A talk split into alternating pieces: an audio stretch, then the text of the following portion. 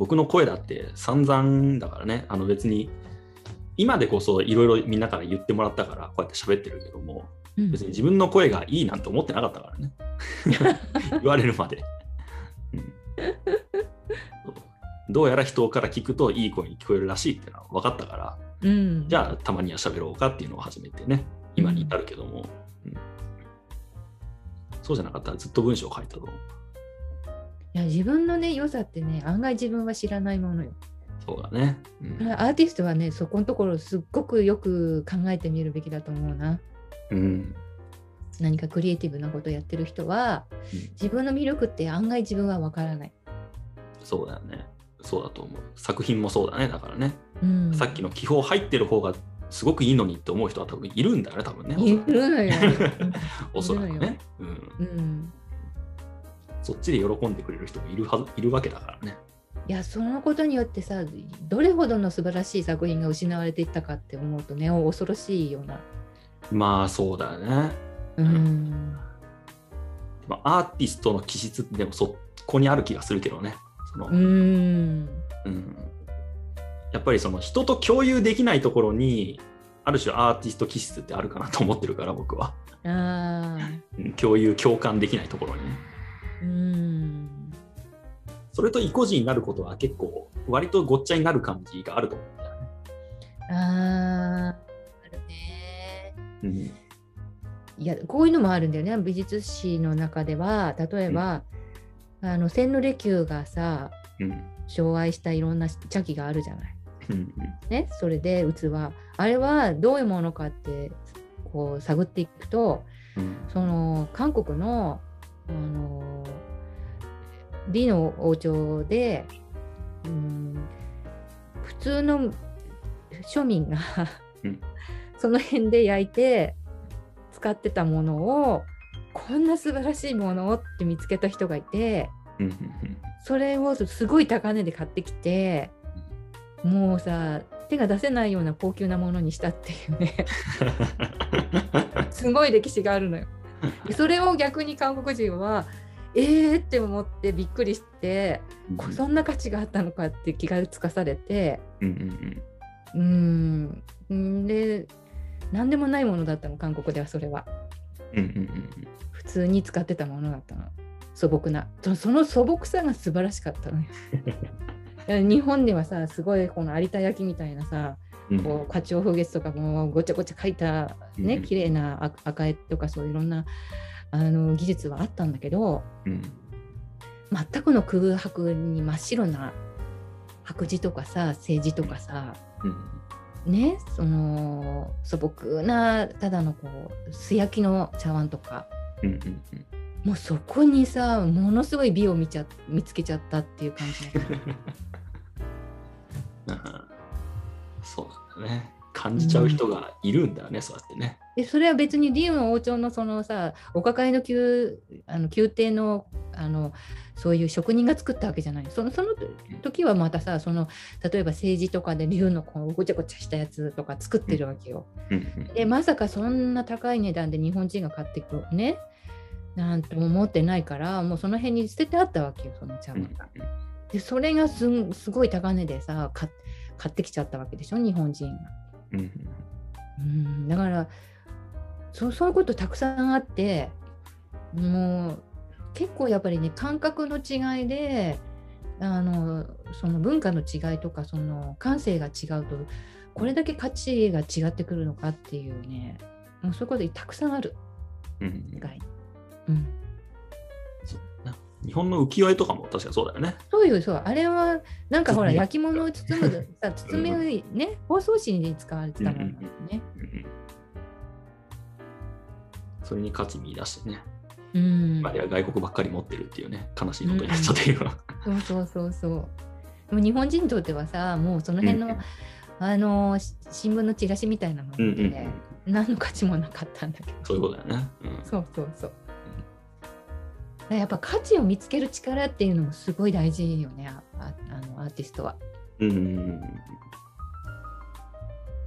そうだと思うよね。さっきのそのヨーゼフ・ボイスの話に戻ると、うんもうだから画材ではないものを使うっていうさそそこまでたどり着いちゃうからね現代アートは。うん。うんまあ、そそれはすごい美術館にとってはちょっとあんまり好ましくない 問題ではあるんだけどあの朽ちてしまったりさ壊れやすかったりして。そうね。ごゴミの山みたいになっちゃうからね。なっちゃうから。下手したら。うん。そうそうそう。ゴミとして捨てられちゃうアートもあったりするじゃない、うんうん。うん、だからそれはなんか価値観の違いで、うん、その時代とかその見る文化のね文化の違いによってそれがものすごい光って見える時が出てくるっていうことだからだからねやっぱり捨てないで持ってた方がいいと私は思うね。何か後で見つかるすごく光るものがそこに隠れてるかもしれない見落としてる。そうだね、うん。自分のまあその懐の許す範囲でというかね、持てる範囲で持っといたらいいんじゃないかなっていう感じだよね。ある程度ね。うん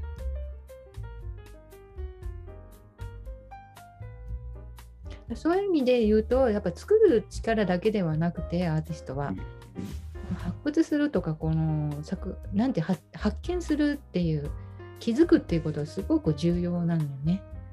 そうだね。そのうん。それが価値だって気づく力だよね。う要するにん。うん。いやそれはだからもうアーティストの使命というかあの、うん。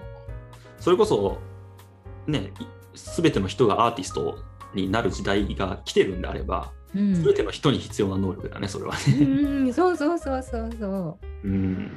いや案外重要なものってさその辺に転がってるんだけど気づかないだけなんだよね。うんうんうんうん。うん。そうだと思うんだよね。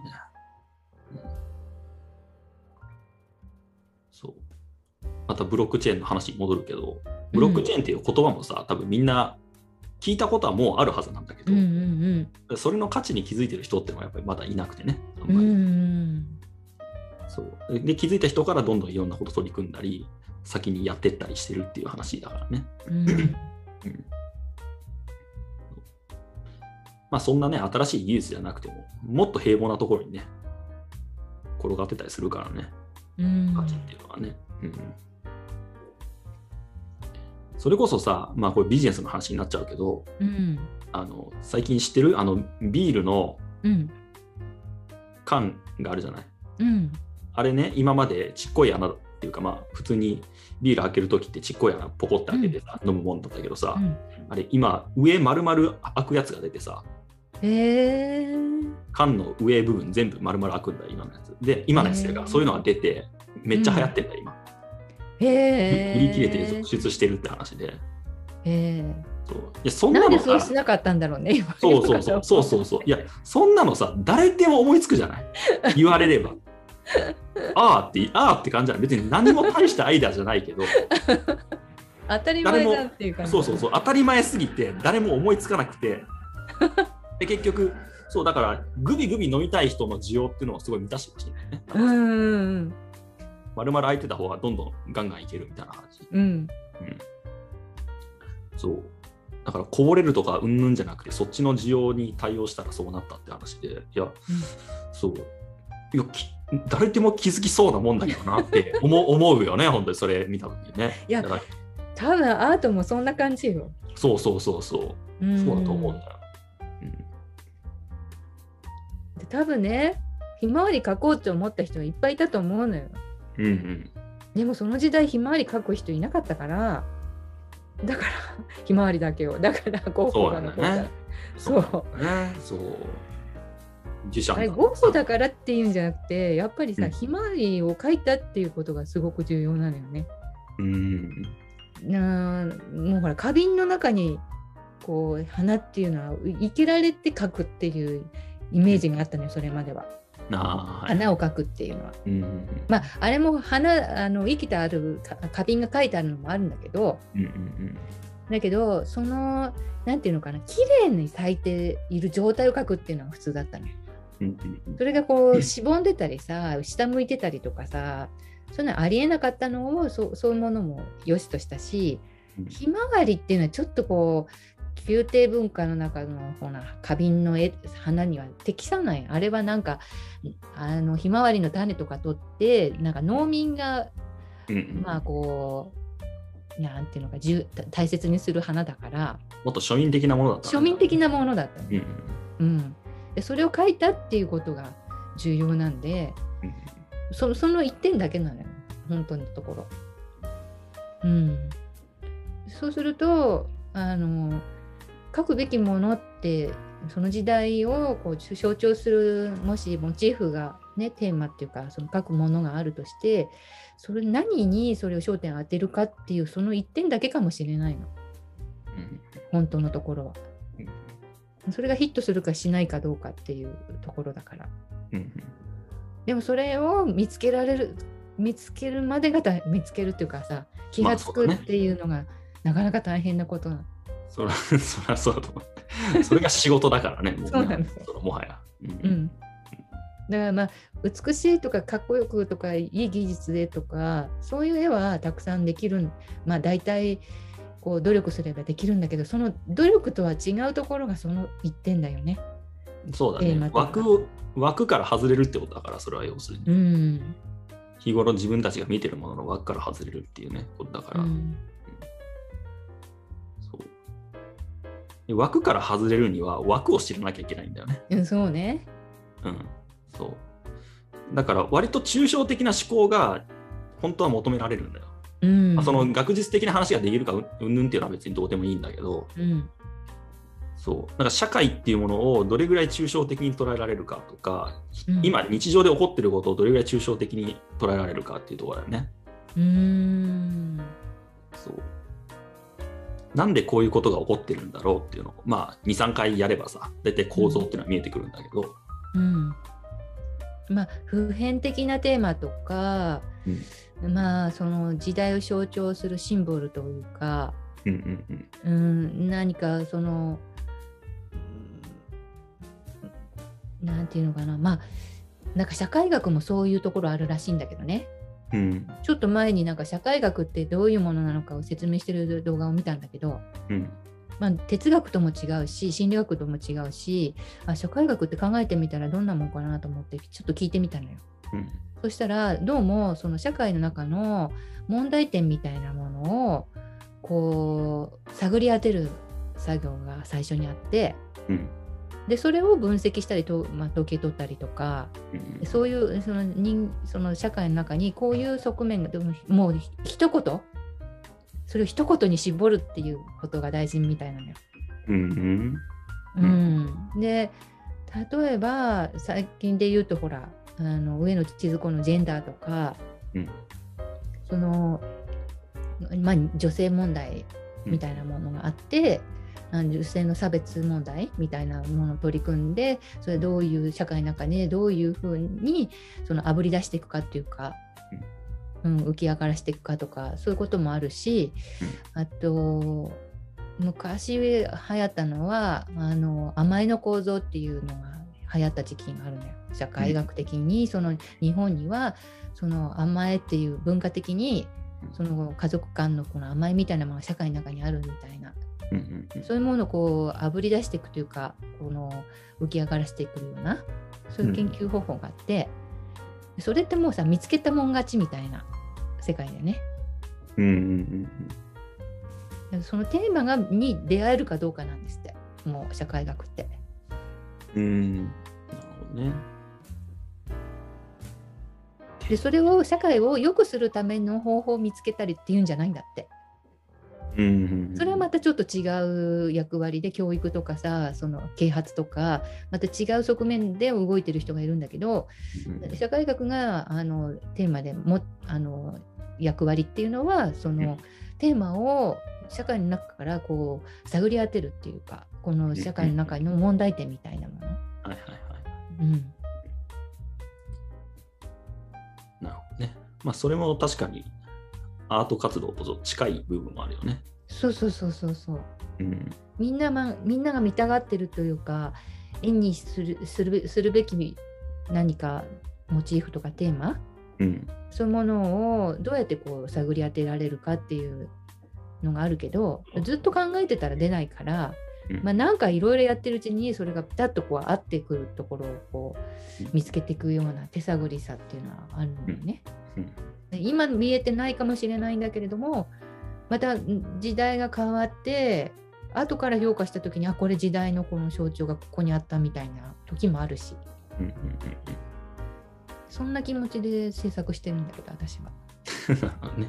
うんまあ、でも違和感だと思うんだよねそういうのって。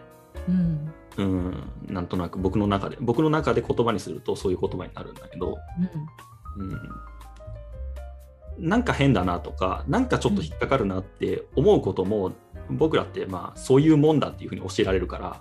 うん。大体スルーしちゃうんだけども。あるはずなんだよねそうやって。これってちょっと変だよなみたいな。あまあさうん。まあ、それこそ、まあ、また前の話に戻ると民主主義の話なんかもさうん。僕は違和感感じてたって話だけど要するにその、うん。え一人一票っておかしくねっていうう 僕には違和感がずっと思ってたよ。いや同じ一票なわけないやんってずっと思っててうん。でそれがねようやくそのブロックチェーンで解決されるかもしれないっていうことにそれはすごいワクワクしてるって言ってたけども、うん。そう。だからそういう問題提起の仕方をアートで表現するっていうのは何かあると思うんだよね。僕はアーティストじゃないっていうか、そういう表現者ではないから、そっちの方法では表現できないけども、それを絵でどう描けって言われても僕にはちょっと分かんないからね。分かんないし、どう彫刻にしろって言われても僕に分かんないから、あれだけど、そう。その日常の中に違和感ってめめちゃくちゃあるはずだから、うん本当はこうなのにどうしてこうなってないんだろうとか、うんっていうのは、うん普通になりすぎててね、子供はだから気づくんだよね、普通がないからさ。うんなんでこれこうなのとか。そう。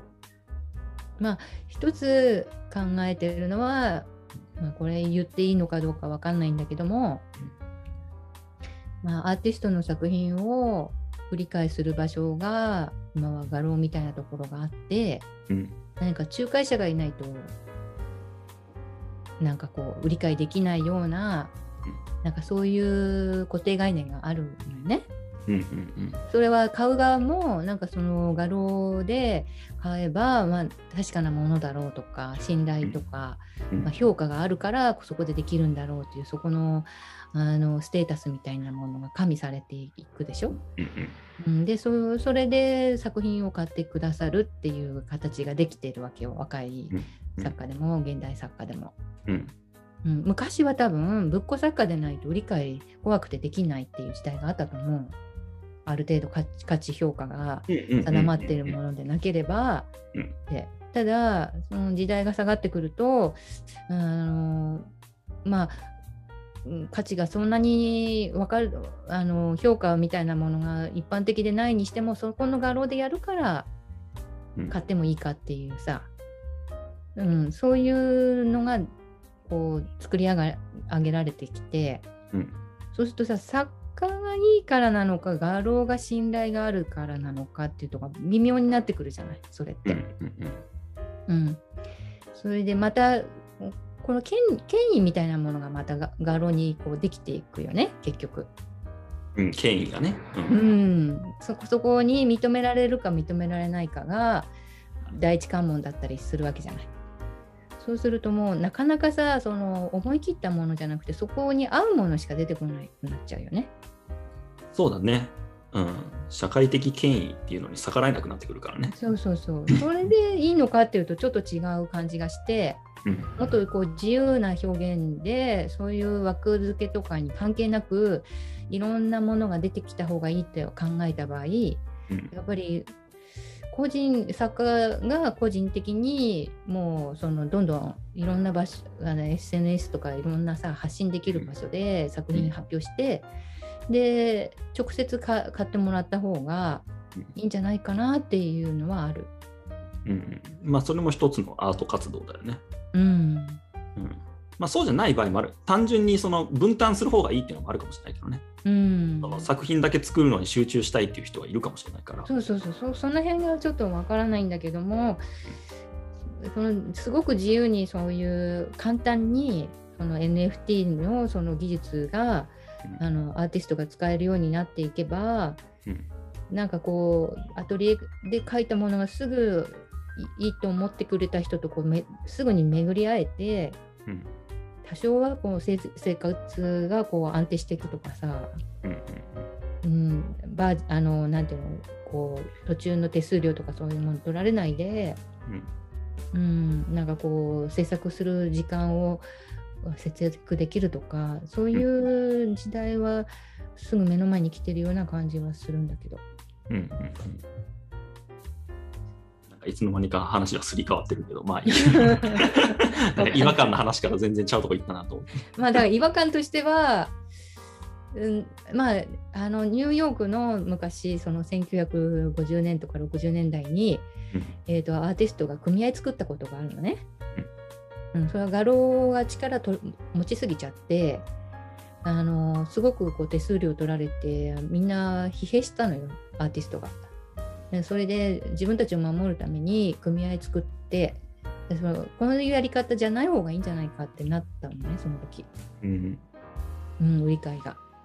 うん、それでその違和感みたいなものであの一時期そのニューヨークの画廊が困ってしまってあの、やっぱ力関係みたいなので少しこう妥協したっていうことがあったみたい。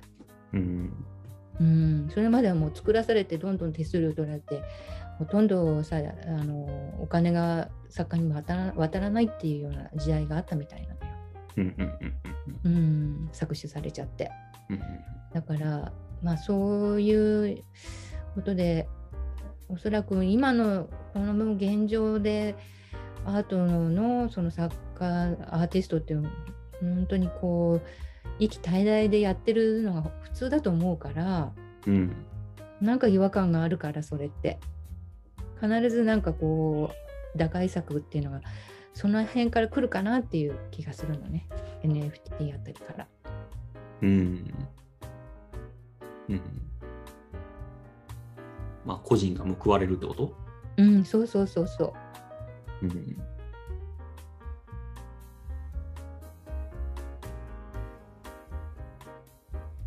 そうだね。それこそ、なんだろうな。振り切っちゃってる人はいいと思うんだよね。うんうん、それこそ変に振り切れない人、それこそ完璧主義の人って振り切れない人だと思うんだよ、僕は。うんうん、正直。うん。で、そういう人が多分一番困ってると思ってて、うんこれまた話に戻 戻るけども、うん。あの失敗を失敗として捨ててっちゃう人っていうのは、うん。報われないんじゃないかなと思ってんだから。自分で決めちゃうから、報うん。本当は報われるのに自分はそれは報われてないんですって言って捨てちゃうわけでしょ要は、うんううんん。っていう判断自分の判断が割と自分を苦しめてんじゃないかなって思うから。うん。そのポジションにいる人が一番苦しいと思うよね。うん。うん